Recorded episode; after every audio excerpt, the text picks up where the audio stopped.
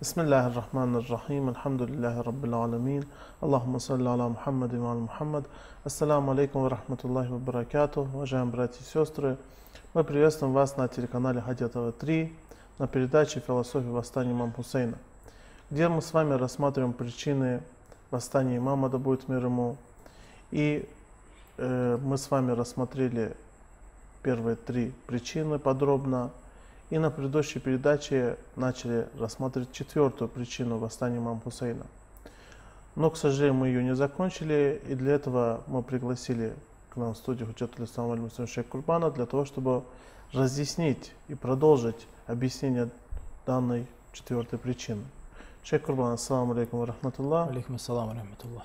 Мы, как было упомянуто, говорили с вами о четвертой причине восстания имама Хусейна, и как вы упомянули, это от-таблих, то есть это донесение истины до людей.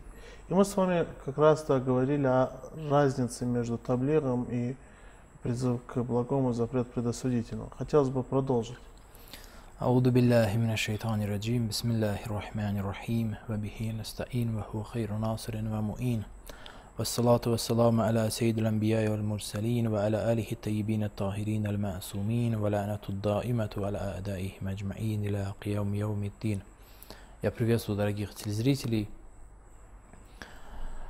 Да, то есть разница между аль-амр биль ма'руф, ну я прежде всего, если позволите, я коротко, очень быстро приведу, приведу остальные причины. Итак, мы сказали, что первая причина, во-первых, это отказ имам Сейна, алейхиссалату вассалам, отказ присягать Езиду, нежелание ему присягать. То есть Езид требовал присяги, он отказывался присягать и, как следствие, восстал, восстал против Езида. Эм, это очень, эта причина очень ясно и четко прослеживается в первые дни, э, в самые первые дни после смерти Муавии, когда весть дошла до Медины, и правитель Медины Валид ибн Утба решил получить по приказу Езида, получить э, присягу с имамом Сейна, алейхиссалату вассалам. Имам Сейн, алейхиссалату вассалам, когда встречался с правителем, с Валидом, правителем Медины, он ясно дал понять, что ни, ни при каких условиях, ни за что, никогда э, не присягнет Езиду. И дело в том, что когда я об этом говорил, вот, очень важный момент, это нужно учитывать, это очень хорошо дает, дает хорошее понимание того, что происходило в те дни. Абдулла ибн Зубейр, тот, который также не хотел присягать Езиду, он не говорил открыто об этом. Он бежал из Медины, бежал по тайными, э, тайными путями и скрылся, скрылся от э, амиядов. Но имам Хусейн от, открыто сказал, что не присягнет и покинул Медину не потому, это нужно очень важно, не потому, что бежал от Валида. Он не бежал от Валида и не, и не думал даже бежать потому что он отправился к Валиду и открыто ему, его войску, в его э, резиденции, открыто объявил ему о том, что он не присягнет. Что он ему не присягнет ни при каких обстоятельствах. Этот момент запомните, чуть позже мы к этому вернемся. Это первая причина. Вторая причина заключалась в том, что куфийцы написали письмо его светлости. Но опять-таки мы об этом говорили, о том, что а, это не является причиной восстания как такового. Как такового. Это является причиной того, почему имам Сейн сам отправился в сторону Ирака, почему он отправился в сторону Куфы. Только этого. Самого восстания это не касалось. То есть причины самого восстания это не было. Почему? Потому что восстание произошло в Медине, а, а письма он получал его светлость письма получал в Мекке, когда достиг Мекки, когда покинул Медину и достиг Мекки. И, может, некоторые письма дошли еще в дороге, когда куфийцы узнали, что его светлость отказался от присяги. Угу. В любом случае, как бы там ни было, когда бы он не получил письма, получил он письма после того, как отказался присягать. Поэтому само восстание произошло до этого, и эти письма не, не могли повлиять на то, чтобы его светлость поднял восстание. Эти письма служили причиной того, почему его светлость отправился в сторону Ирака, в сторону Куфы. А отправился его светлость, потому что он не хотел давать повода людям в судный день, дабы они не сказали в судный день, что вот мы хотели тебя поддержать, а ты не ответил нам на наш призыв. Он лишил их любых оправданий, лишил людей любых оправданий, ответив на их призыв положительно, решив э, ответить на их призыв. Это вторая причина. Третья причина аль-амру биль ма'руф ва нахью аниль мункар, то есть призыв к одобряемому и запрет порицаемого, который является обязательной заповедью ислама. Ислам очень э, крепко, очень настаивает, очень сильно настаивает на этой заповеди. Это очень важная заповедь, в частности, для сохранения ислама. Для того, чтобы ислам сохранился, мусульмане должны придерживаться этой заповеди. Это третья причина. Четвертая причина, мы говорили, что это таблих. Таблих. Что есть таблих? Таблих – это донесение послания. Послание в данном случае – божественного, божественного учения, послания ислама, донесение до людей, просвещение, просвещение людей об исламе. И именно этим отличается это от аль-амр биль маруф аннахи аниль мункер, который является практическим воплощением, воплощением ценностей ислама, исламских ценностей, воплощение ценностей в жизнь и борьба практическая борьба с этими ценностями. А таблих это просвещение, это другого, другая область. И здесь, говоря о том, почему его светлость имам Сейн, алейхиссалам, покинул Медину, помните, мы чуть раньше говорили об этом, что это не было бегством, это ни, никак не было похоже на бегство. Почему? Потому что, в отличие от Абдулла ибн Зубейра, он посетил Валида, и он не уходил из Медины какими-то тайными путями обходными путями. Он отправился по тому пути, по которому обычно шли люди, а, отправлялись люди в Мекку. Это была обычная дорога, основная дорога. И поэтому, если хотели бы его догнать и как-то его наказать, и как-то его остановить, они это легко могли бы сделать. И поэтому его светлость ни в коем случае не бежал. Это действие было таблиром. Это действие было совершено ради таблира, для того, чтобы донести свое послание для людей. Обратите внимание, это очень важно. Почему? Потому что он выбрал самый многолюдный город на тот момент в мусульманском мире.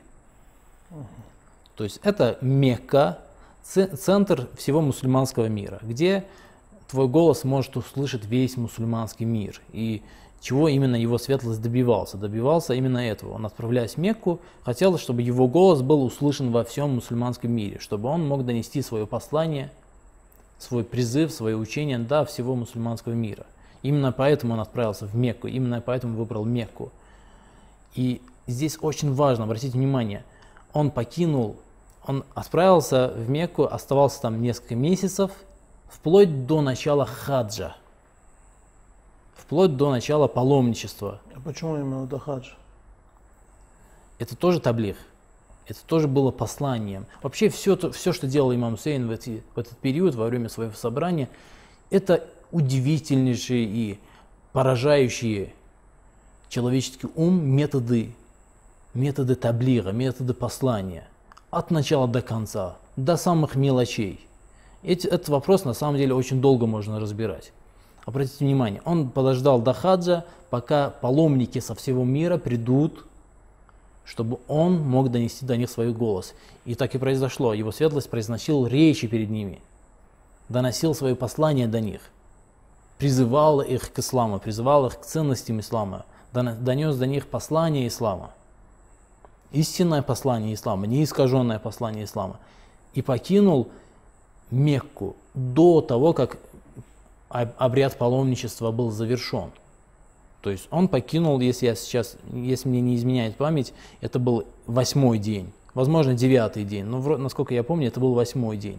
То есть это до того, как э, начнутся основные обряды паломничества.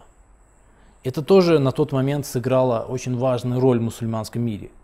Мусульман это сотрясло, сотрясло, что внук посланника Аллаха вместо того, чтобы дождаться окончания хаджа, покидает Мекку. Это тоже было призывом, это тоже было посланием, это тоже было донесением своего послания. Это тоже было неким методом, чтобы тебя услышали. Поэтому таким образом э, отправление в Мекку это было тоже своего рода таблиром. И на протяжении всего своего восстания имам Сейн, алейхиссалам, то и дело писал письма, произносил речи, очень часто произносил речи с призывом и писал письма. В частности, а, имеется письмо к жителям Басры, которое содержит очень важные, очень важные в данном случае послания. В частности, послание, касающееся э, имамата и вилаята, которое было, в общем-то, в данном случае осью всего сопротивления, было основой, фундаментом всего э, восстания в данном случае, всего этого революционного движения, потому что именно с этого вся эта проблема началась. Именно эта проблема началась с того, что мусульмане отвернулись от завещания пророка Мухаммада, саллаллаху алейхи вассалям. Завещание, которое гласило, что те или иные люди должны возглавлять эту уму, эту, это общество, мусульман должны возглавлять. И отвернувшись, в частности, э, речь шло, конечно же, об отце имама Хусейна, алейхиссалату вассалам, Али ибн Аби Талиба, алейхиссалату вассалам. Он был назначен правителем мусульман после себя. И поправ, и отвернувшись, и нарушив это завещание его светлости пророка Мухаммада, саллаллаху алейхи вассалям, мусульмане уже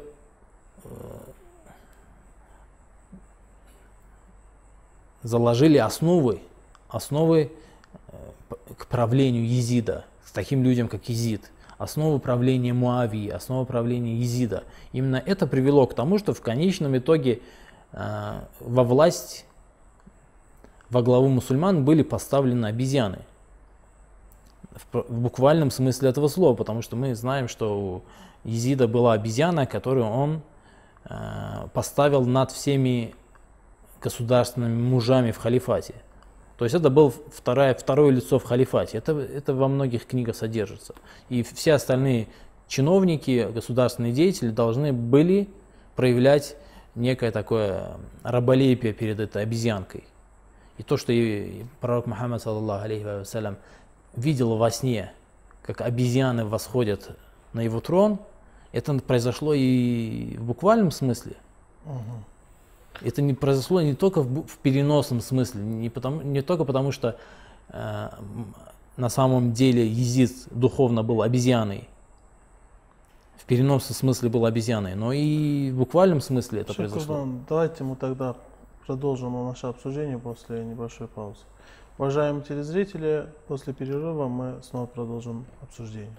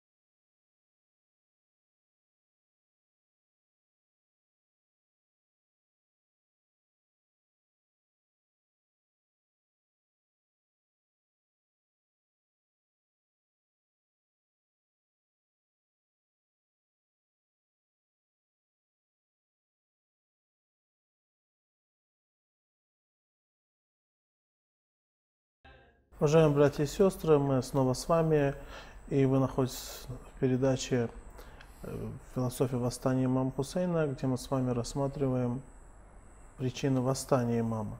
И для рассмотрения темы мы пригласили к нам в студию Худжатуль Ислама Шейх Курбана. Шейх Курбан, я снова приветствую вас. Вы хотели прочитать письмо имама Хусейна басрицам. Да, Прошу в этом вас. письме его светлость касается очень важного вопроса, вопрос имамата и вилаята, который был как я уже говорил, фундаментом послания, фундаментом таблига. И с этого, именно с того, что это заповедь ислама, это учение ислама было забыто мусульманами. Мусульмане нарушили этот закон ислама, вилаят, то, что его светлость, пророк Мухаммад, саллаллаху алейхи вассалям, назначил после себя наместников, своих э, наместников, людей, которые должны были возглавлять мусульманское общество после него – Нарушив это, все беды и начались. Именно с этого начались все беды мусульман. А, его светлость в этом письме, направленном э, басрийцам, восхваляет Всевышнего, э, и далее говорит, «Вакунна ахлаху ва аулияаху ва афсияаху ва варасатаху ва ахаккан нас бимакамихи финнас». То есть мы являемся семейством пророка Мухаммада, саллаллаху алейхи вассалям. Это очень было важно. Понимаете, дело дошло до того, что а, взяв семейство пророка Мухаммада, саллаллаху алейхи вассалям, а, в плен и убив их, они это превозносили и преподносили как убийство каких-то врагов мусульман. А это было семейство, семейство его светлости пророка Мухаммада, саллаллаху алейхи вассалям. Ва авлияаху, его приближенные, ва авсияаху, его наместники, наместники после него, ваварасатаху, его наследники, то есть мы его наследники, наследники не просто его домов и имущества, которого было очень мало, но прежде всего духовные наследники, и самыми достойными из людей занять его положение, его место, его миссию, продолжить его дело. Самый достойный из людей. فاستؤثر علينا قومنا بذلك فرضينا وكرهنا الفرق وأحببنا الآفية ونحن نعلم أن أحق بذلك الحق المستحق. И его светлость говорит о том, что, но несмотря на это, люди поправили наши права. То есть они поправили наши права и э, отказали нам в нашем праве. ана ахакку бидалики аль-хаккил мустахикки алейна мимман таваллаху. Я более достоин занимать этот пост, чем тот, кто занял его сейчас. То есть езид. Это послание, это, это попытка пробудить мусульман, просветить их, что они присягают не тому человеку, человек, который не только а, не просто является, не просто не может даже сравниться с таким человеком, как имам Сейн алейхиссалату а более того, вообще ни, в каких, ни при каких условиях не должен возглавлять мусульманскую уму. То есть э, далее продолжается, говорится о, о неких, э, говорится о призыве, его святость призывает басрийцев присоединиться к нему, помочь ему. Но мы видим и в этом случае, и во многих других местах, это всего лишь пример я хотел привести. Его светлость многократно, неоднократно призывал мусульман к этому, призывал их и проповедовал, и пытался донести их до них – то есть э, содержание ислама. этого письма себе содержит тот самый таблир, да, то есть?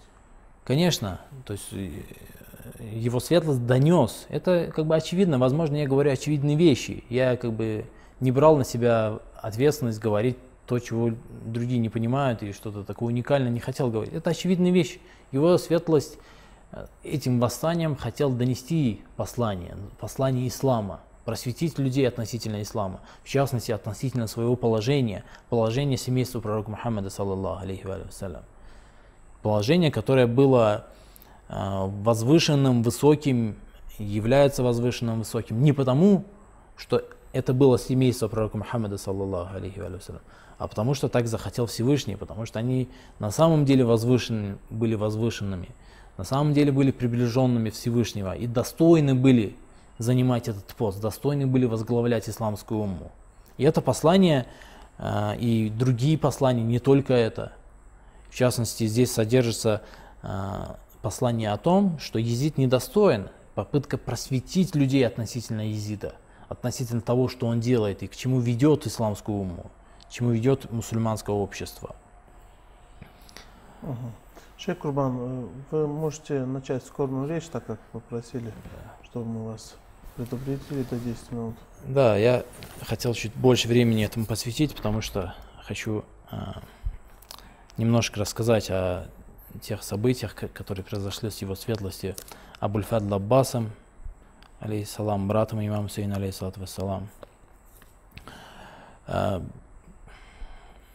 во-первых, Аббас, как прекрасно известный, является сыном Али ибн Аби Талиба, алейхиссалату вассалам, братом имама Хусейна, алейхиссалату вассалам, но от другой жены, то есть они, у них матери разные, у имама Хусейна и Аббаса, алейхиссалам, разные матери. А, имам Али ибн Аби Талиб, алейхиссалату вассалам, как-то после того, как потерял свою жену, дочь пророка Мухаммада, саллаллаху алейхи вассалям, Фатима Захра, он э, попросил своего брата Акиля найти ему женщину. Он сказал, «Валядат халь фухуля», чтобы эта женщина была рождена доблестными и храбрыми, храбрыми людьми. То есть, другими словами, чтобы эта женщина была из очень храброго и доблестного семейства. Литали дали валядан шуджаан, чтобы она родила мне мужественного, храброго сына. Эм, конечно, имам Али ибн Абиталиб, алейхиссалату сам об этом не говорил, а, но учитывая то положение и ту дальновидность, ту мудрость, которой обладал его светлость, мы можем вполне предположить и вполне имеем на это право, что его светлость рассчитывал именно на эти, на, эти, на этот день, на день Ашуры, на то, что э, его сын Абуль-Фадл Аббас столкнется с этими испытаниями, испытаниями, которыми, который, э, которыми он столкнулся во время этого восстания, восстания имама Сейна в день Ашуры. И от имама Садыга, алейхиссалату вассалам, имеется э, предание, его светлость говорит, «Рахималлаху амми аль-Аббас, лакад асара ва ублия балаан хасана». Да помилует Всевышний моего дядю Аббаса, его светлость имам, имам Садык, алейхиссалату вассалам, говорит. Как же прекрасно он пожертвовал собой. И как прекрасно он справился с теми испытаниями, которые настигли его. То есть на самом деле это было удивительное событие, удивительное поведение с его стороны. И вполне возможно, что имам Али ибн Аби Талиб, вассалам, именно рассчитывал на это, когда отыскивал, когда искал э, себе жену, из определенного рода, из рода, который... И как гласит предание, Акиль, брат Али бин Аби Талиб, вассалам, нашел ему э, в жены Уммуль Банин. Уммуль Банин, ее также звали Фатима, но так как э, первую жену имама Али, Али ибн Аби Талиб, вассалам, дочь пророка Мухаммада, саллаллаху алейхи вассалам, также звали Фатима, она а, не хотела, чтобы ее так звали, чтобы ее этим звали, чтобы а, это не напоминало ему о предыдущей жене и о ее страданиях, не напоминало. И поэтому ее звали Уммульбанин, то есть мать сыновей. У него было несколько сыновей. А, и говоря о тех испытаниях, с которыми столкнулся его светлость Аббас, можно приводить несколько из разных источников, но я приведу со слов матери Абуль-Фазл Аббаса, Уммульбанин. Она э, сочинила стихи в связи с, с этими событиями, посвятила, посвятила стихи этим событиям. Я думаю, что эти стихи являются хорошим источником. Она сказала следующее.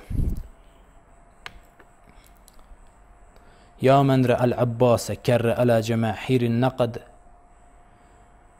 ورواه من أبناء حيدر كل ليس ذي لبد То есть, о тот, который увидел, видел Аббаса, который нападал, который э, атаковал этих врагов, этих людей – она говорит, что мне сообщили, мне свидетели, которые были свидетелями этих событий, они мне сообщили об этом, сообщили, что каждый сын Али ибн Аби Талиб, алейхиссалату вассалам, в тот день был храбр и мужественен, потому что дело в том, что было несколько сыновей, трое сыновей, ее пали мученической смертью, помимо сына Ибн Али, алейхиссалату вассалам, который также является сыном Али. Э, три других сына также пали мученической смертью. И каждый из них, она говорит, как передали ей, сражался э, храбро. Он биту инна ибни усиба бирасихи макту аядин. Мне сообщили, что мой сын был поражен в голову макту аядин, будучи лишенным рук, то есть, как подтверждают источники, а, его руки, его светлости были отрублены, и после этого, после того, как он лишился рук, ему нанесли удар в голову. Вайли аля шибли амаля бира асихи дарбуль амад. О горе мне, что постигло, постиг этот удар моего львенка, то есть шибли, это маленький львенок. Ваили аля шибли амаля бира асихи дарбуль амад, что постигло его, постиг его этот удар в голову железным, железным предметом. لو كان سيفك في يديك لما دنا منه أحد если бы он обращается, она обращается к своему сыну Аббасу, говорит, если бы в твоих руках был бы меч, они никогда бы не посмели ли приблизиться к тебе. Шакурдан, спасибо вам большое за эту скорбную речь и за ваши разъяснения, которые вы нам оказываете. Объясняете нам разные темы относительно восстания Имама Хусейна. В общем, спасибо вам большое, но наше время подошло к концу. Уважаемые телезрители, мы продолжим наше обсуждение на следующей передаче. А сейчас я вынужден с вами прощаться. Ассаламу алейкум ва рахматуллахи ва баракату.